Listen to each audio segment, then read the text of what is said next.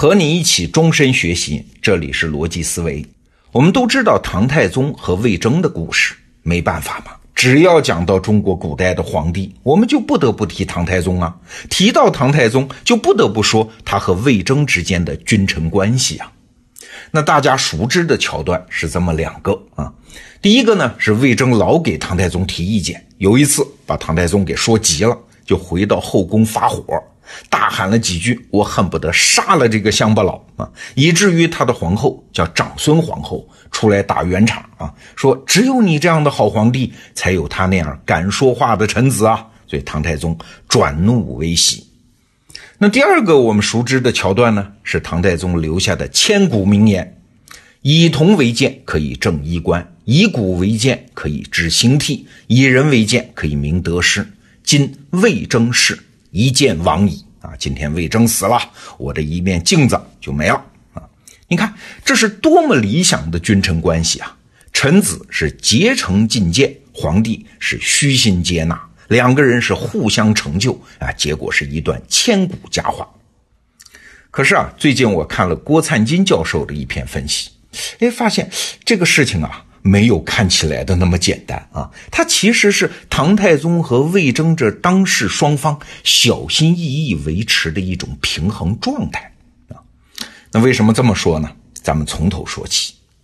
话说魏征这个人呢，在跟李世民之前，先后改换了五次的主人，这在当事人看来是很没有节操的行为啊。尤其在遇到李世民之前呢，魏征辅佐的是谁呀？是李世民最大的政敌太子李建成，大家都知道玄武门之变吧？啊，李建成和李世民是无功见不得计，是冤家对头。哎，那眼见李世民一天天做大，魏征就跟他当时的主人李建成说啊，说你得先下手啊，除掉李世民以消后患呢。啊，当然后来谁也没想到了，率先发起斩首行动的居然是李世民，而且得手了。那魏征建议李建成杀死李世民的事儿，李世民就知道了。所以李世民刚刚坐上皇位，就把魏征招来，要问问他。那那这件事儿在新旧唐书中都有记载。那李世民是问的气势汹汹的：“你当年为何明目张胆离间我兄弟的感情啊？要让他把我干掉啊？”那这句话问出来，这可能就是魏征一生中最重要、最惊险的时刻了。一句话回答不好，可能命就没了。哎，你看魏征是怎么说的？他说啊，当日皇太子若听从我的劝告，哪有今日之祸？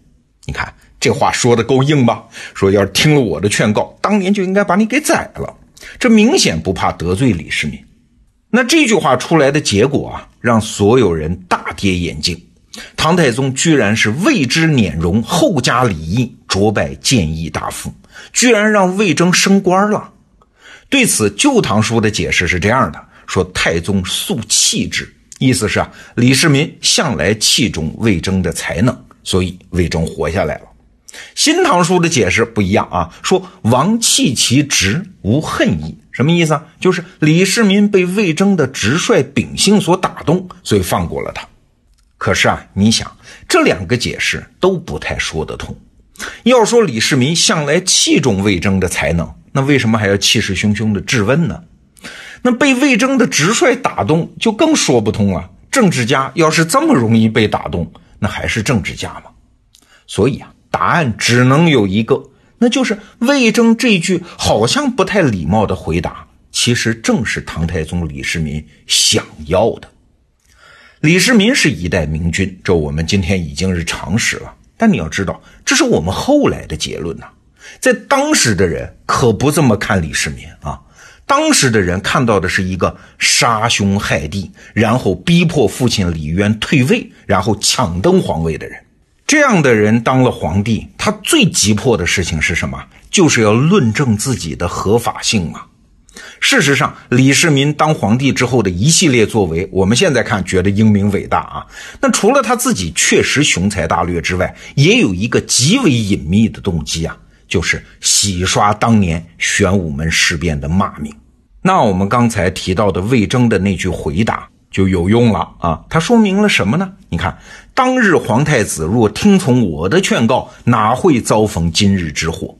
这正好说明啊，原来李建成集团也在对李世民磨刀霍霍，只是下手太慢嘛，啊，动作笨嘛，才让李世民得了手。这句话正好洗刷了李世民的原罪。更重要的是，这句话只有在魏征的口中说出来才有分量啊，因为他是来自于李建成的阵营啊。如果李世民说，就没有什么公信力啊。那有了这句话，玄武门之变才有了合法性和必要性嘛。李世民甭管杀了谁，都是当机立断的自卫反击。哎，有了魏征的这句话，李世民马上就意识到让魏征活下来的巨大价值。你应该到处跟人说这句话啊！而且他还意识到，赦免了魏征，还可以向天下展示自己的宽容和胸怀啊，向天下证明自己是一代明君。连魏征这样曾经建议别人杀掉自己的人，我都宽容了，那太宗皇帝还有谁不能宽容呢？那好，我们再反过头来看魏征，他也是绝顶聪明的人。他知道，想要活命，要想在李世民的手下获得一个安稳的位置，只有一个支点，就是要帮助李世民成为一代明君啊！这句话可以说得更直白一点，就是魏征要把自己当成一个工具，让李世民能够通过这个工具，让自己显得像是一代明君。那魏征该怎么做呢？嘿嘿，首先，魏征给李世民来了一个名词解释。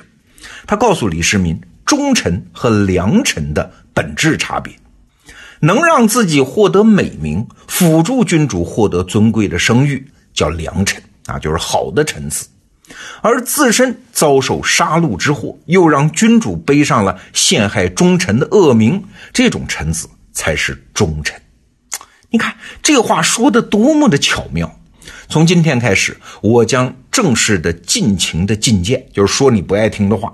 因此呢，我的脑袋随时有可能搬家。你一让我脑袋搬家，就杀了我，哎，你就让我成了忠臣啊，彼此是双输。你如果不杀我呢，就是让我成为良臣，咱们就是双赢啊。你看这背后的意思啊，就是和李世民达成一个契约：我尽情的说，你尽情的忍。我说到最后，你忍到最后，咱俩都能成就美名啊。哎，理解了这一层，你才能听得懂李世民两次对于魏征的评价。第一次啊，李世民说：“人言魏征举动疏慢，我觉其妩媚。”你们都觉得魏征举动很傲慢，我倒是觉得他很妩媚。哎，你想“妩媚”这两个字是形容女人的，李世民用在魏征身上，你琢磨琢磨，这是为啥？那第二次，李世民评价说：“我当皇帝之前，功劳最大的是房玄龄；而我做了皇帝之后呢，功劳最大的是魏征。奇怪啊，没听说魏征有什么开疆拓土、出谋划策的功劳啊，只是不断的说李世民不该做这个，不该做那个。那为什么功劳反而最大呢？哎，您再琢磨琢磨，这是为什么？当然了，如果故事就到这儿结束啊，那李世民和魏征的关系就堪称是完美关系。”但是啊，后来还发生了一个小反转，这个反转是发生在魏征去世之后。李世民发现魏征居然把自己上谏的奏书都暗暗的留下了副本，交给了史官。哎，你想这是什么性质的行为啊？要获得万世美名，这是咱俩共同的契约和默契啊，要有来有往啊。你进谏，我纳谏，唱一出对手戏，这才是咱俩完整的交易啊。现在你暗地里留一手啊，那些进谏的奏书上肯定是写了我不对的地方吗？你单独留下来，我反而没有出场，这啥意思啊？所以唐太宗一下子就受不了啊，盛怒之下毁掉了自己给魏征写的碑文。不过唐太宗很快就回过味儿了，没有魏征，自己一代明君的形象也就毁了啊。所以他后来又找了个机会，把魏征的墓碑重修。今天我们讲这个故事啊，不是想做什么翻案文章啊。理解了这个故事的深意，一点也不损害唐太宗的英明和魏征的聪明。我们想说的是，任何一种美德都是互相成就的，任何一个人的美德都是在一个允许这种美德绽放的环境里才可以存续下来的。所以啊，美德不是一个人的事儿，美德不只是内心的召唤，美德还是挑选环境。和伙伴的智慧。好，今天咱们就聊到这儿，明天见。